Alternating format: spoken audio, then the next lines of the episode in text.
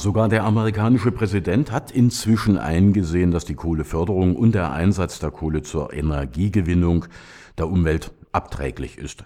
Am vergangenen Wochenende gab es hier in Deutschland eine gewaltige Protestaktion und zwar im Tagebau Garzweiler 2 in Erkelenz. Das liegt im Rheinländischen ganz in der Nähe von Mönchengladbach.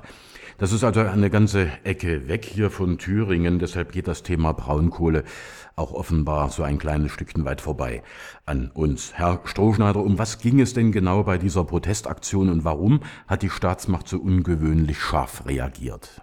Also äh, die, äh, das Klimacamp, so nannte es sich, zusammen mit einer Aktion, die unter der Überschrift Ende Gelände gestanden hat, richtet sich im Wesentlichen gegen die klimaschädliche Verstromung aus Braunkohle. Das ist äh, nicht nur energetisch ineffizient, sondern sehr umweltschädlich, hat eine sehr, sehr schlechte CO2-Bilanz, was die Schadstoffemissionen angeht und sie wäre vor allen Dingen, das ist der entscheidende Punkt, gar nicht mehr nötig. Nun ist es so, dass man mit der Braunkohle, die dort äh, unter anderem in Garzweiler an diesem Braunkohletagebau relativ preiswert im Verhältnis äh, zu anderen Energieträgern gewonnen werden kann, der Konzern RWE natürlich äh, seine Profite weitermachen möchte und er möchte das äh, weiterhin machen gegen die Vernunft in einem sozialökologischen Sinne eine andere Energiepolitik durchzusetzen. Und äh, nun hat RWE, glaube ich, inzwischen auch einige andere Probleme. Es handelt sich um einen typischen alten Stromgiganten. Es ist einer der, wenn man so will, schlimmsten Umweltverschmutzer,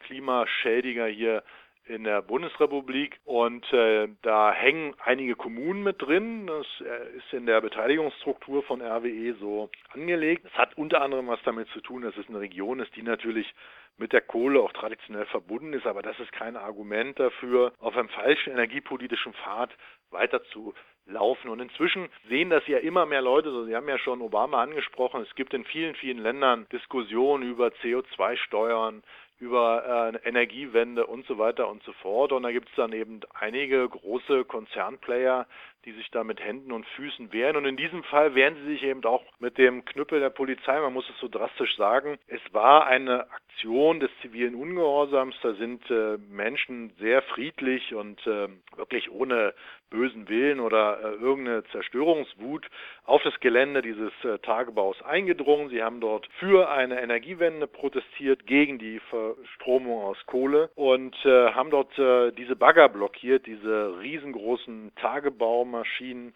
hunderte Meter lang. Und äh, RW hat die äh, Polizei äh, geholt, äh, hat dort eine, wie ich finde, äh, skandalöse Zusammenarbeit zwischen Konzern und Polizei insofern gegeben, als dass sie äh, hoheitliche Maßnahmen, wie zum Beispiel der Abtransport von vielen Menschen, die dort kurzfristig verhaftet worden sind, in den Autos des Konzerns stattgefunden hat, weil die Polizeiautos dort an diesem Tagebau offenbar nicht rangieren konnten. Also da gab es Fälle äh, auch äh, staatlicher Maßnahmen, die meines Erachtens deutlich äh, das überschritten haben, was man noch diskutabel halten kann. Und ich will an der Stelle auch ganz klar eine persönliche Anmerkung machen. Wir hatten zusammen mit einem äh, sehr äh, großen klimapolitischen Blog, den Klimarettern, eine Korrespondentin vor Ort, die war ausführlich äh, dort als äh, Presse- und Medienvertreterin äh, ausgewiesen. Sie hatte mehrere Schilder am Körper und äh, diese Kollegin ist dort von der Polizei in Ausübung ihrer Medientätigkeit attackiert und verletzt worden. Wir haben äh, zusammen mit den Klimarettern äh, uns äh, ganz offiziell auch in diesem Fall beschwert bei den Behörden in Nordrhein-Westfalen, auch dort beim Innenministerium. Da bin ich jetzt mal gespannt, was dabei rauskommt. Aber man sieht in dieser doch sehr aggressiven Haltung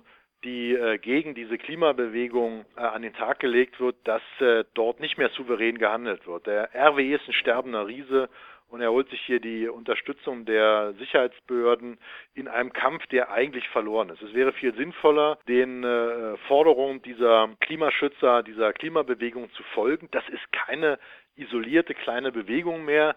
Da kann man im WDR inzwischen positive Kommentare genauso lesen wie in der Süddeutschen Zeitung. Äh, bei uns natürlich auch. Da geht es insbesondere darum, dass immer mehr Leuten klar wird, Energie aus Kohle, vor allen Dingen aus Braunkohle, ist ökologisch betrachtet nicht mehr sinnvoll.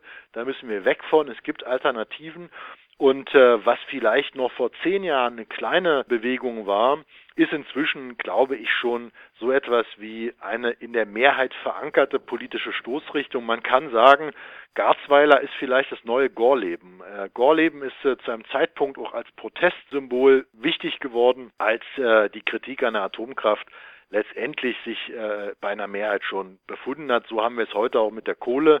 Und insofern kann man nur sagen, äh, es wäre besser, wenn RWE schneller von der Bildoberfläche verschwinden würde und ersetzt würde durch Energiegenossenschaften, kleinräumige, erneuerbare Energiegewinnungsformen als später, weil man ja sieht, und diese Garzweiler Aktion ist äh, für mich ein beschämendes Beispiel dafür, wie aggressiv so ein wankender Riese in seinen letzten Jahren dann noch agiert.